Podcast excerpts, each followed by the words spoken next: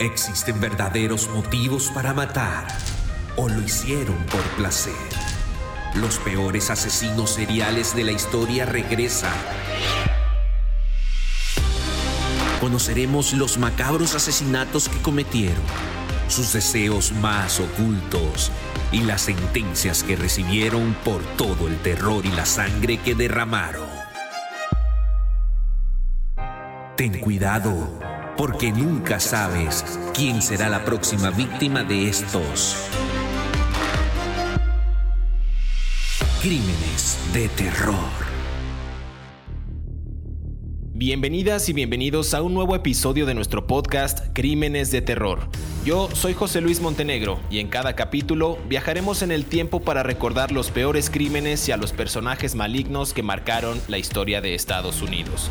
El caso de hoy es el de uno de los criminales más notorios de fines del siglo XX en Estados Unidos, que lleva por nombre Ted Bundy.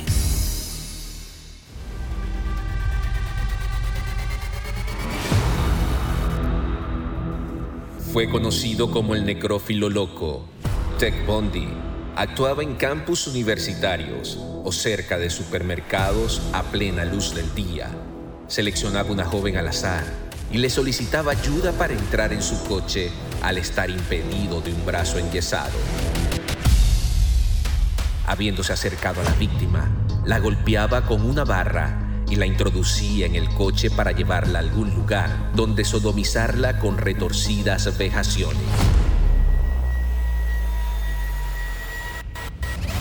Cumplido su cuento ritual, Bondi la asesinaba y realizaba prácticas necrofílicas este cruel asesino de la década de los 70 asesinó a mujeres y niñas en los estados de Oregon, Utah, Colorado y Florida. Hoy conoceremos su historia y sus macabros asesinatos.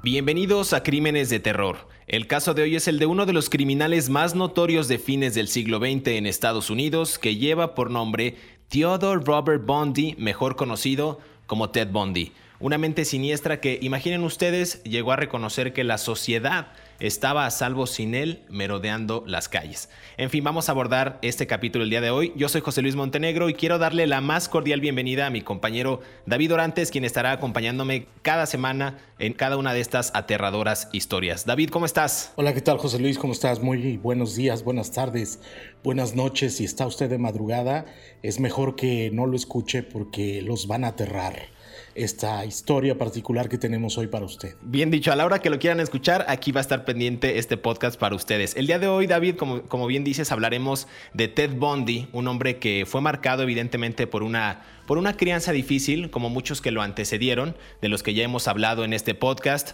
eh, y también de los que tomaron después a este personaje como referencia para cometer muchos crímenes. ¿Te parece si empezamos por los detalles de la infancia de este personaje, David? Podemos decir que a simple vista, Ted Bundy, pues era un hombre que con su carisma, su físico, sus ojos azules que eran impactantes para las mujeres, pues logró ganarse la confianza de, de estas féminas donde ellas veían a un, personaje gentil, incapaz de hacer daño. Pero vámonos más, todavía más atrás. Este personaje nace el 24 de noviembre de 1946 en Burlington, Vermont, con una infancia muy perturbada. David, ¿qué nos puedes contar acerca de esta infancia eh, pues que estuvo rodeada de, de, algunos tantos males, entre ellos pues una muy mala relación que tuvo con sus abuelos, a pesar de que él decía que había tenido una infancia pues bastante liviana. Bueno, es que es un problema muy complejo. A ver, Vermont es uno de los estados del norte de los Estados Unidos, noreste, y probablemente sea uno de los estados más liberales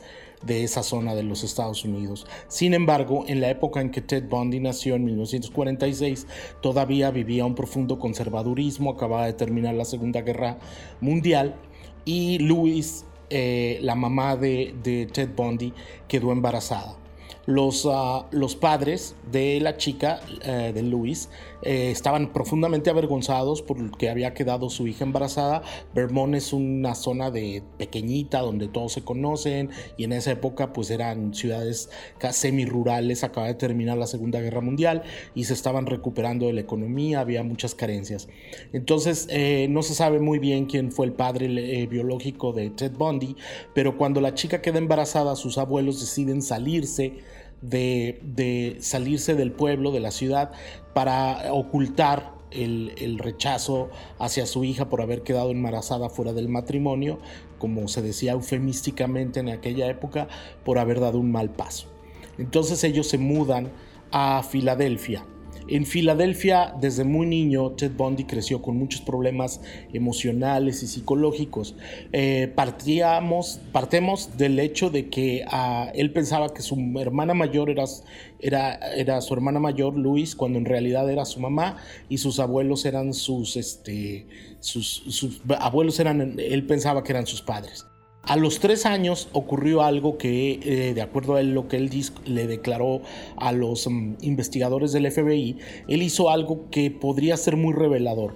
Eh, una tía de él estaba durmiendo y a medianoche despertó y Ted Bundy estaba con cuchillos a los tres años de edad apuntándole. Eh, tenía todos los cuchillos de la cocina sujetándolos o poniéndolos en la cama y cuando la tía se despierta muy asustada, Ted le estaba sonriendo de manera tierna.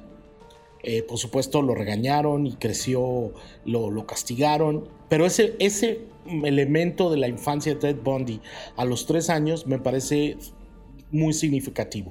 Luego, eh, Luis conoció a un cocinero de un hospital que se llamaba John Coopelper Bundy y se casó con Luis. Este cocinero le dio el apellido al, al joven Ted y fue como empezó a crecer en una relación muy conflictiva con su madre, con su madre en, en medio de un entorno de un padre que no era el biológico de él, ¿no? Ya había tenido dos rechazos en la infancia. Ese era Ted Bundy y se convirtió en un niño muy introvertido y retraído, ¿no? Hablas de este nuevo matrimonio que, que, que bien comentas, que tuvo cuatro hijos, pero él siempre se sintió un extraño en el hogar. De hecho, existe un video antes de su ejecución, ya hablaremos de eso más adelante, pero viene a colación porque en la última entrevista que ofreció a un psicólogo eh, evangélico, el doctor James Dobson, que él mismo mandó llamar, él decía que, y lo cito textualmente, yo crecí en un hogar maravilloso con padres amorosos y dedicados, soy uno de los cinco hermanos, una casa en la que nosotros los hijos fuimos el foco de la vida de nuestros padres. Pero realmente no fue así. Yo creo que, eh, de acuerdo a los datos que hemos eh, podido consultar y a los archivos, dicen que justo el refugio de Ted Bundy fue entonces la pornografía, es decir, material gráfico explícitamente violento que lo marcó marcó desde la infancia, el cual, ojo, aquí eh, lo hacía el abuelo abiertamente y en ocasiones sin pudor, eh, aunque estuviera ahí el, pequeño o joven Ted Bundy. Yo creo que eso quizás pudo haber marcado también, como bien mencionas, el uso de los cuchillos, no sé por qué, pero quizás el estar expuesto a este tipo de material tan sensible desde joven, lo sabemos que inclusive hay expertos que dicen que es, sí es un error pensar que la pornografía es simplemente excitación, pero no, o sea, primero seduce, después se envuelve y finalmente puede convertirse en una adicción, llevando esa práctica al terreno de la obsesión. Y justo en esta obsesión quizás puede detonar algunos otros elementos como es la violencia más gráfica, inclusive ya la violencia tácita al momento de ejecutarla pues, o llevarla a la práctica. ¿Tú qué piensas, David? Eh, sí, bueno, puede ser, pero hay un elemento que me parece importante destacar en lo que acabas de decir. Él dio, le dio esta entrevista a un psicólogo que profesaba la religión evangélica. No existe eso de eh, psicólogo evangélico. La psicología es una ciencia, eh, el, el evangelismo dentro del cristianismo es una religión, es una rama del cristianismo de las más radicales ¿no? y conservadoras. Probablemente Ted Bundy, que como era un manipulador profesional, estaba manipulando al, psicólogo, ¿no? A este psicólogo que lo entrevistó. Pero bueno, esa es materia para otra discusión. Eh, lo que sí sabemos es que eh, Ted Bundy era una persona con un conflicto, porque por un lado era muy tímido y introvertido, incluso era tartamudo, lo recuerdan mucho sus compañeros de la preparatoria y de la middle school, de la que sería la secundaria, pero al mismo tiempo era narcisista y ególatra, ¿no? A los... Ah, Además, a los 15 años ya era un experto ladrón en el área de Filadelfia, robaba cosas y hay teorías de que probablemente en la high school empezó a cometer sus primeros asesinatos a finales de los 60, pero es de la década de los 60 que como todos sabemos fue una década muy convulsa en los Estados Unidos, sin embargo eso no se ha podido comprobar. Yo, yo no dudo que la, la pornografía hayan sido un detonante de muchas locuras que él hizo, sin embargo yo creo que tuvo que ver también con el resentimiento social que tenía al, ser, al formar parte de dos familias disfuncionales. La primera donde Luis era su madre, pero él pensaba que era su hermana, y luego criado por sus abuelos, y luego Luis se casa con este cocinero, John Culpeper Bundy, que le da el nombre y luego se convierte en el pues en el hijo mayor de un matrimonio extraño, ¿no? Entonces era una cadena de dos matrimonios disfuncionales sumados, ¿no? Y, además de eso, sumado a que la facultad conocería a Stephanie Brooks, bien mencionas, eh, tenemos el hecho de que, la, de, que su mamá era realmente, más bien, que su hermana era realmente su mamá, el hogar disfuncional con un padre que nunca lo reconoció, la violencia expuesta con el abuelo y después que se casa la madre con, con este cocinero que termina cediéndole el apellido, pero aparte, conoce en la facultad a Stephanie Brooks, quien sería su primer amor, una relación que tan solo duró dos años, pero marcó su vida y terminó obsesionándole. Quizá esto también contribuyó a detonar aún más su odio, quizás, o desprecio hacia las mujeres. Eh, Ted hurgó más adelante, cuando ya estaba con Stephanie, Brooks en los registros y encontró que realmente su presunta hermana, Louise Cowell, era realmente su madre. Quizás todo este conflicto amoroso, quizás la ausencia de un padre, el afecto de sus propios familiares o el apoyo, e inclusive que era tímido y no, no podía pues, desarrollarse bien en una sociedad, empezó a tornar y a forjar una mentalidad pues un poco agresiva, pasivo-agresiva y quizás con alguna especie de psique eh, de, alguna frustración que tenía ahí por parte de, los, de los propios familiares. Sí, bueno, es un poco más complejo que eso porque finalmente Ted Bundy era un psicópata, fue declarado un psicópata por todos los analistas.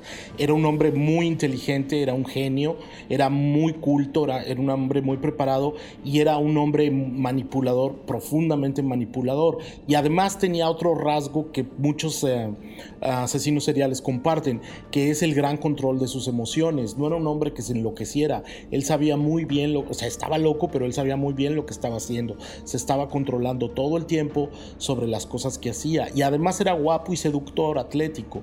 Entonces todo esto son una serie de componentes pues que son un detonante para, para un cóctel explosivo ahí donde los haya, ¿no? Claro, y aparte el haber estudiado psicología creo que también le permitió ahondar más en sus emociones, poder controlarse, como bien dices, y también empezar a manipular a las chicas, aunado a que, bien lo mencionas, era un tipo realmente atractivo. Si ustedes buscan Ted Bundy en Google, van a ver a un hombre que no tiene pinta de ser un asesino, parece un profesor cualquiera de una universidad de estas películas de Hollywood, con cabello largo, medio ondulado, ojos, ojos azules, güero, es decir, es un tipo bastante atractivo inclusive para la, para la época me parece que es una especie de, maestro sexy para algunas chicas y terminó pues, pues, por decepcionarlas por todas las, por las acciones y los actos que hizo en contra de ellas, por esta obsesión que tuvo tanto con el tema de su madre, que descubrió que, no era su hermana, que era realmente su madre, con Stephanie Brooks, con sus padres. Eh, y bueno, vemos esta disputa que la timidez ya no se ahora se derivó en confianza y repentinamente empezó a desarrollar dotes retóricos, persuasivos y asombrosos para cometer más adelante algunos de los peores crímenes que podemos escuchar de estos asesinos seriales, David. Así es, él tuvo una novia muy famosa, Elizabeth Clover, y eh, que la conoció en Seattle. Y hay algo muy significativo, Elizabeth y la otra chica de la que estaba enamorado se parecían y este patrón se reproduce en todas, en muchas de las muchachas que él mató. Este, eran muy parecidas, eran de pelo largo, de tez clara eh, y se peinaban de raya en medio. Entonces esto es muy significativo sobre los gustos que tenía él, ¿no? Totalmente. Más adelante vamos a escuchar los asesinatos de Ted Bundy, pero a pesar de que la sospecha, David, vamos a dejarlos con esto a la gente que nos esté escuchando para que escuchen el siguiente bloque, para que aprecien el siguiente bloque. A pesar de que la sospecha de que los asesinatos ocurrieron años antes, los primeros de los que se tiene registro datan de 1974. Están escuchando la historia de Ted Bundy en Crímenes de Terror. Volvemos.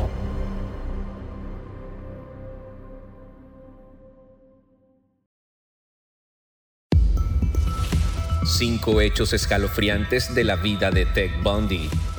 Cuando Ted llegó al mundo, su madre Eleanor Louise Cowell era muy joven y su padre no se hizo cargo de él, por lo que fue criado por sus abuelos, quienes le hicieron creer que su madre era su hermana, pues ella lo rechazaba. Número 2. Bondi le dijo a las autoridades que su primer intento de secuestro fue en Ocean City, New Jersey, en 1969.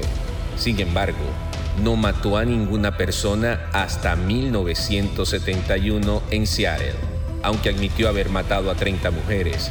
Reportes muestran que podría haber matado entre 90 y 100 personas. Número 3. Hasta la fecha se desconoce el número exacto de mujeres a las que mató Bondi. En los juicios, siempre daba pistas de otros asesinatos que había cometido, pero nunca fueron identificados los cuerpos. Número 4. Tech regresaba al lugar donde dejaba los cuerpos de sus víctimas, los analizaba con detenimiento y hasta tenía relaciones sexuales con sus víctimas mujeres. Indicó que lo único que le impedía complacerse al tocar los cuerpos era que estuvieran ya en estado de descomposición o que animales salvajes ya los hubieran atacado. It's a, it's a very difficult thing to describe. Uh, the, the sensation of the, the of reaching that point where, you, where I knew that it, it was like something had, say, snapped. That I knew that uh, that I couldn't control it anymore. That these barriers that, that I had had been I had learned as a child uh, had been instilled in me were not enough to hold me back with respect to seeking out and, and harming somebody. Número 5. Bondi admitió tomar fotografías de los cadáveres de sus víctimas Investigadores demostraron que decapitó a más de 12 de sus víctimas y reveló que se quedaba con sus cabezas como souvenir para que le recordaran el arduo trabajo realizado.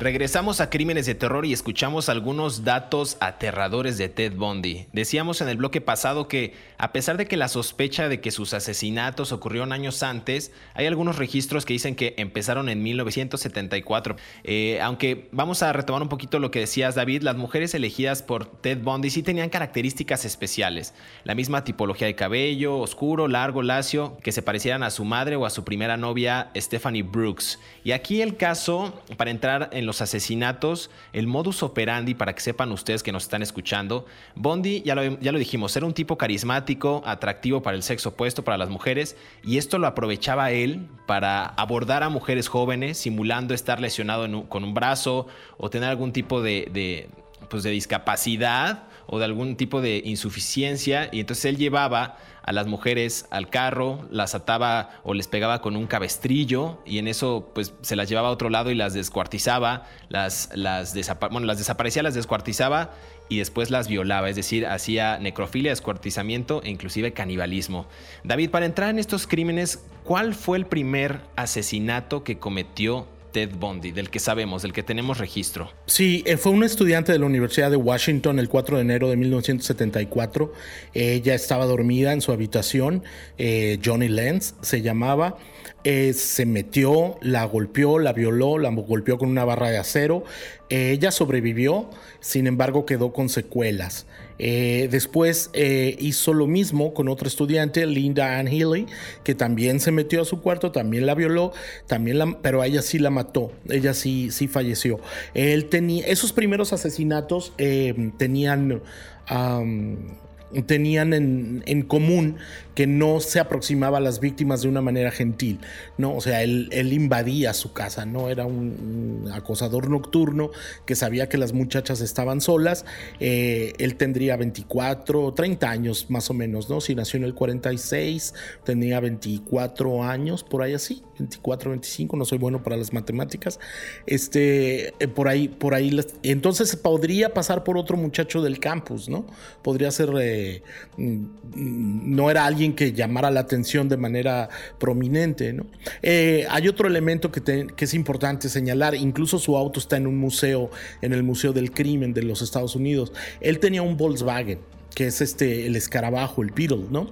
Este, este carro de la compañía alemana, que era un carro que se usaba en los años 70 por, por muchos jóvenes porque era práctico, barato y, pues, se podía mover para muchas partes, incluso en México, pues probablemente fue el carro más usado durante años, ¿no? Con la planta que tenían en Puebla, entonces, o tienen. Entonces, este carro no llamaba la atención y eso era parte de su coartada porque había cientos de carros, miles de carros en los campus de los estudiantes, en los eh, campus universitarios de los Estados Unidos y era fácil valga la redundancia, valga la expresión, mimetizarse con los estudiantes para hacerlo.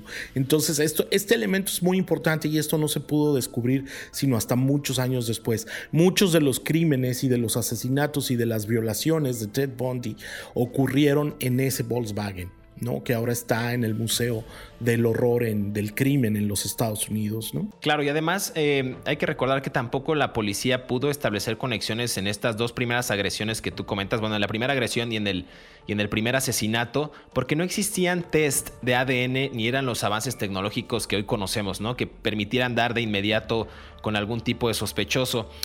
Tiempo después, en julio de ese mismo año, desaparecen David, Dennis Naslund y Janice, Janice Ott, perdón, quienes fueron increpadas por Ted Bundy eh, según testigos, y después golpeadas con un cabestrillo y ambas fueron desaparecidas. Ahí por primera vez aparecen algunas fotos del carro, como bien mencionas, de Ted Bundy, y los testigos ya hablaban de un hombre bien parecido que estaba acechando a estudiantes, que se hacía pasar por un sujeto que estaba con algún tipo de dolencia.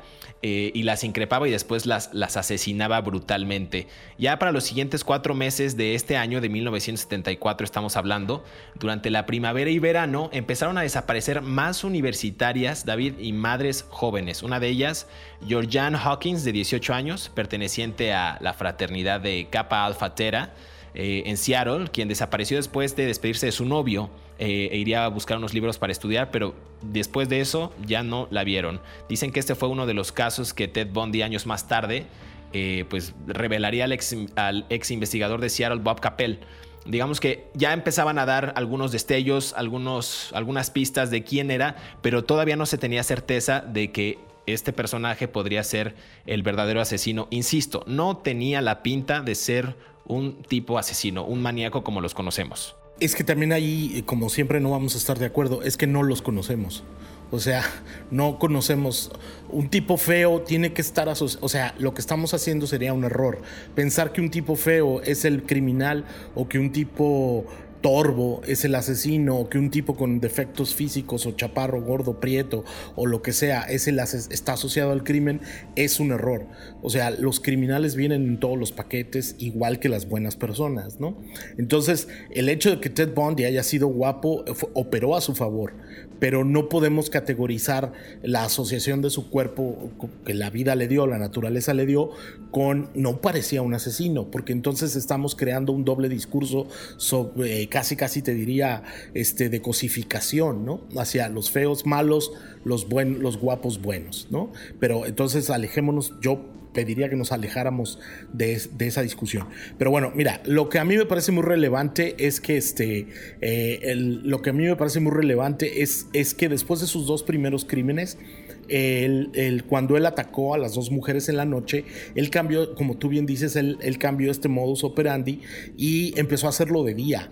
Esto es súper, súper, súper, súper importante porque cuáles son los, el valor que tienes que tener y la frialdad y el coraje que tienes que tener para aproximarte a tus víctimas de día en un supermercado, en una tienda o en algún lugar así con todo el riesgo de que la gente te pueda ver. Entonces él les pedía a las mujeres jóvenes o a las madres jóvenes o a las estudiantes que le ayudaran a meter su mandado al carro ¿no? Y esto generó también una psicosis que permanece hasta ahora, donde las mujeres tienen que estar muy alertas cuando van a los supermercados, no importa si es de día o de noche. Eso es muy, muy importante, de preferencia de día y no dejarse acercar por un hombre que no conozcan bien. Pero bueno, y entonces cuando él, él, estas mujeres decían, sí, te voy a ayudar porque eres un hombre guapo con este estereotipo de que los hombres guapos no matan, las golpeaba con una barra en la cabeza y ahí les hacía todo tipo de becaciones. Hubo cuerpos que los tuvo un año en su casa. Cuerpos que los tuvo un año y él confesó que tuvo relaciones sexuales con los cadáveres después de meses. Incluso les cortaba la cabeza y las y las y se masturbaba tocando las cabezas de las mujeres. O sea, era realmente una cuestión total y que escapa a cualquier tipo de lógica, ¿no? Totalmente. Hay otras víctimas. Creo que la primera víctima en Colorado también fue muy destacado porque fue muy sonado ese caso, Karen Campbell, de 23 años. Eh, y aquí, ahí ya se empezaba a notar un poquito también la réplica o, pues sí, como la repetición de estos crímenes con ciertos rasgos. Eh, que, habíamos comentado con, con, anterioridad. Él acompañó a su prometido, el doctor Raymond Gadowski, a quien daría un seminario en Aspen, en Colorado, y mientras descansaban en el hotel, igual, volvió a acechar eh, Ted Bundy y después de un mes, un trabajador encontró el cadáver congelado de Campbell en la nieve. Esto fue a unos kilómetros del, del hotel donde se estaba hospedando con su pareja y tiene los mismos rasgos que había cometido con anterioridad, ya, decía yo. Había sido violada, brutalmente golpeada y una vez no se encontró evidencia alguna del atacante. Em, a, pesar de que ya tenían ciertos rasgos, no, no fue ahí. Fue hasta que más adelante otras mujeres más se unieron a la lista, David, y encontraron eh, a, este personaje y pudieron tener un registro exacto de Ted Bundy, pero no fue por un asesinato, fue por una infracción de tránsito que finalmente lograron tener un registro de, este personaje, insisto. La policía lo detuvo y al registrar el vehículo encontraron un curioso kit en el automóvil de Ted Bundy. Eh, tenía material sospechoso según las autoridades para cometer delitos. ¿Y cuáles eran estos materiales que tenía Ted Bundy? Bueno, pues una barra de metal, esposas, cintas y otros objetos. Esto fue en agosto de 1975 y ya hablaba de cómo era no solamente el modus operandi, sino qué herramientas ocupaba el personaje para acechar y después asesinar, descuartizar y violar a sus víctimas. Era complicado detenerlo en ese tiempo porque Ted Bundy, como había estudiado psicología y derecho, sabía muy bien que la policía busca patrones, ¿no? O sea, busca un tipo de... de la policía se mueve bajo patrones. Mm, entonces, cuando un asesino en serie cambia su patrón, ya ellos se descolocan completamente.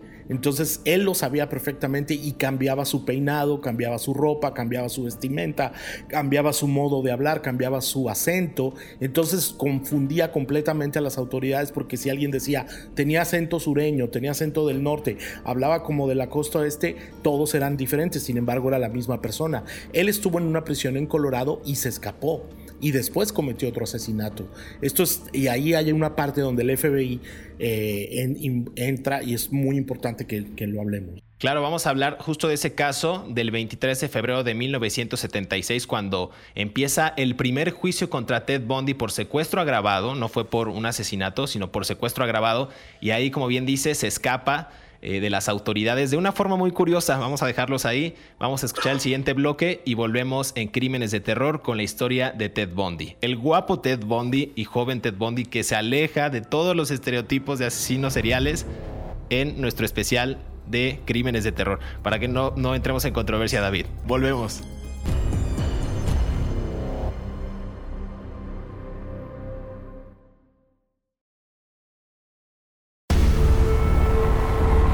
Estaba ya en la cárcel, Ted tenía fans que le enviaban cartas y le decían que lo amaban a pesar de los terribles crímenes que había cometido. A pesar de que lo sentenciaron a muerte, su ejecución tardó en llegar, pues él trataba de ganar el mayor tiempo posible confesando sus crímenes e inventando otros, dando pistas sobre la localización de sus víctimas, entre otras cosas. Así logró manipular a las autoridades por varios años. Ted en sus últimos años fue entrevistado por varios psiquiatras a quienes le contó detalles de su vida, su infancia, incluso les confesó la adicción por la pornografía. Building up of, this destructive energy. Uh, again, uh, uh, another factor here that I haven't mentioned is the use of alcohol. But I think that what alcohol did, in conjunction with, let's say, my exposure to pornography, was alcohol reduced my inhibitions. At the same time, uh, the, fantasy life that was fueled by pornography uh, eroded them further. Los resultados de las pruebas que le hicieron lo calificaban como una persona egocéntrica, impulsiva, inmadura, con complejos de inferioridad, entre otras características. Sin duda, otro de los criminales en serie que quedarán en la historia como uno de los más despiadados de todos los tiempos.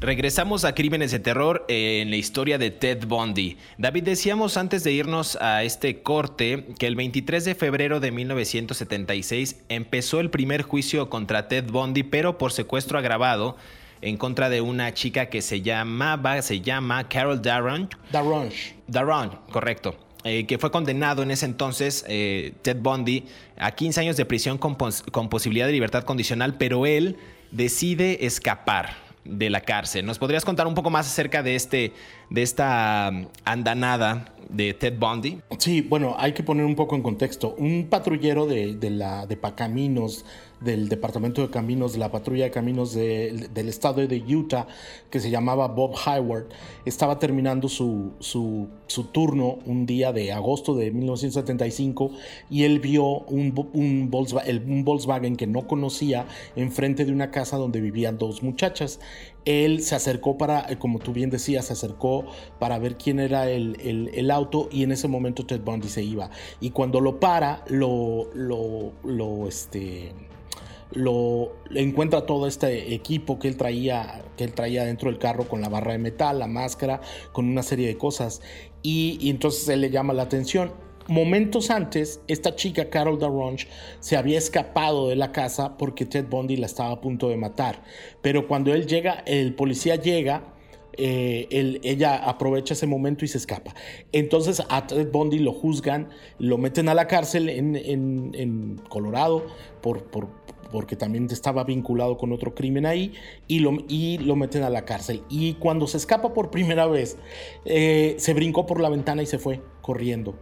La razón es que había una celebración, no recuerdo exactamente cuál, había una celebración, eh, eh, lo, habían condenado y acusado por, por, este, por, ah, por secuestro y asalto agravado y lo ponen en una, eh, lo transfieren de Utah a una cárcel en Aspen, Colorado, en el 77.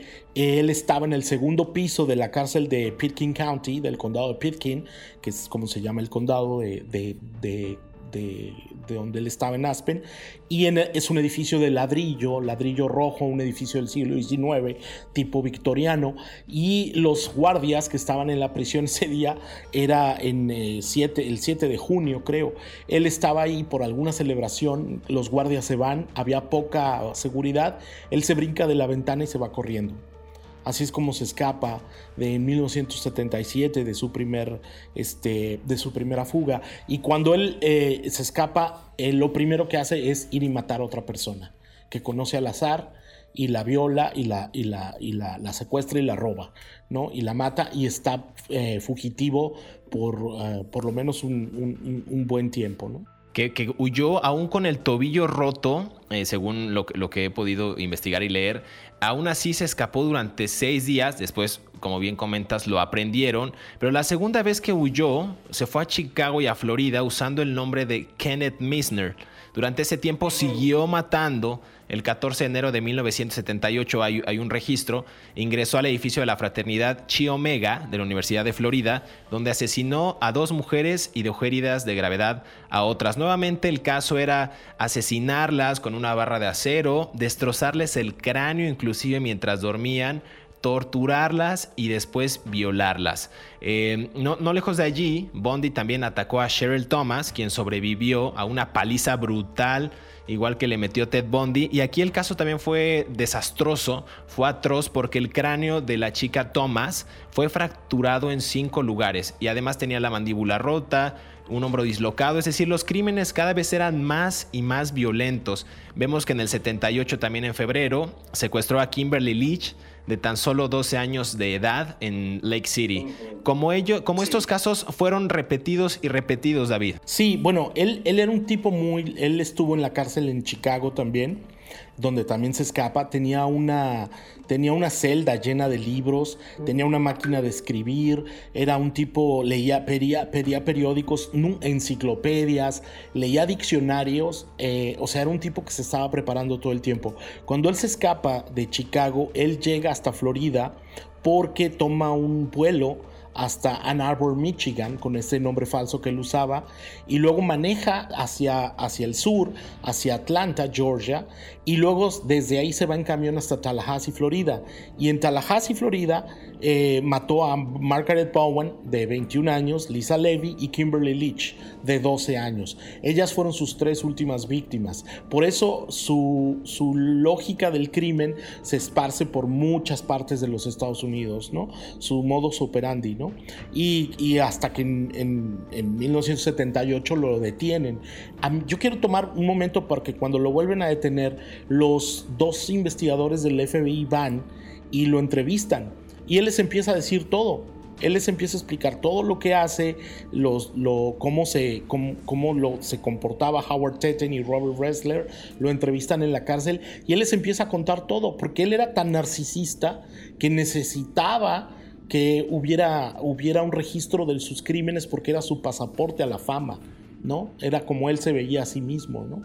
Incluso cuando él estaba en la cárcel en Florida recibía cartas de mujeres que querían entrar a la, a la, él ya estaba casado, pero él tenía, recibía cartas de mujeres que querían entrar a la visita íntima con él.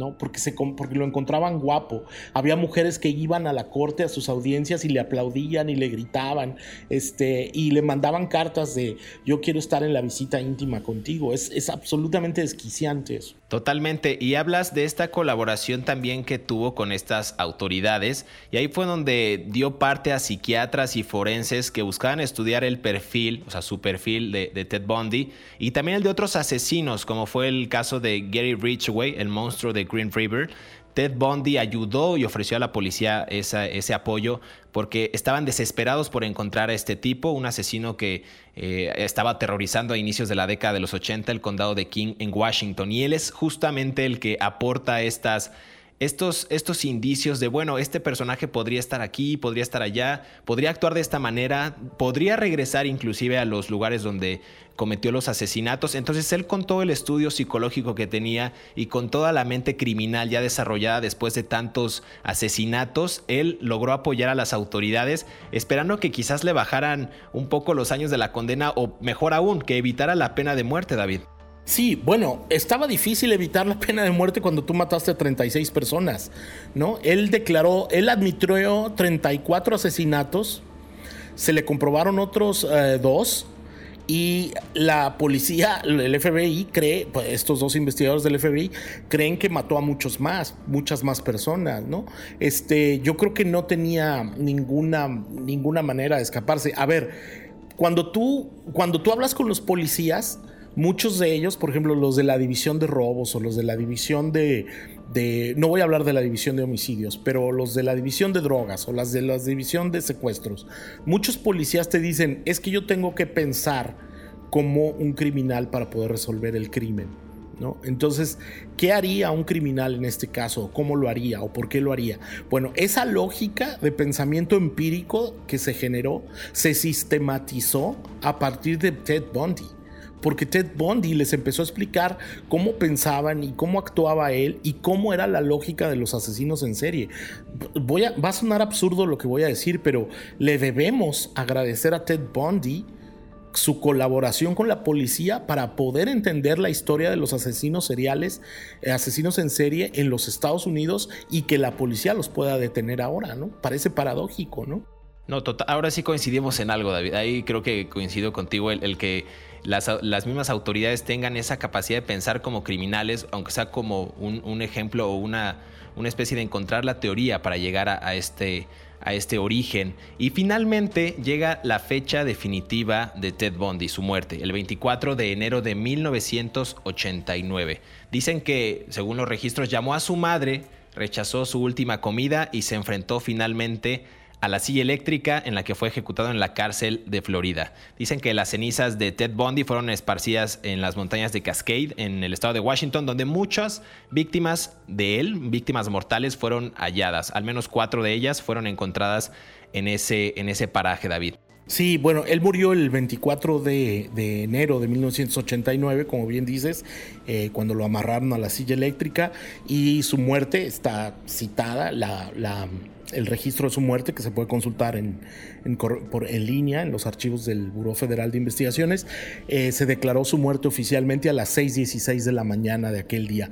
Eh, yo creo que Ted Bundy lo que nos enseña es que precisamente esta controversia que teníamos tú y yo es que los asesinos en serie pueden venir en cualquier paquete, ¿no? O sea, no tiene que ser un hombre feo o, desposeído de, belleza para poder atacar a una mujer. Y él, y él, esa es la gran lección, ¿no? Ted Bundy nos enseñó o les enseñó a las autoridades que en cualquier infancia rota y mal hecha, se puede estar generando un asesino en serie para el futuro. ¿no?